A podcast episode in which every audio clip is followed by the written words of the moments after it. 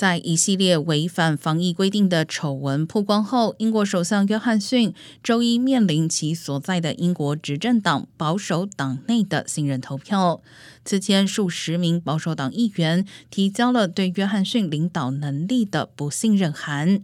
最后，约翰逊获两百一十一票支持，一百四十八票反对，成功挺过了信任投票。但如此大量的反对票，意味着约翰逊的执政权威受到了。重大损害。媒体报道指，历史经验表明，遭遇信任投票的保守党首相，即便赢得了投票，也没有继续长期执政的先例。根据民意调查机构 YouGov 的数据，约翰逊的民调不支持率也已经飙升至百分之六十八，而在二零二零年初，此一数字仅为百分之二十六。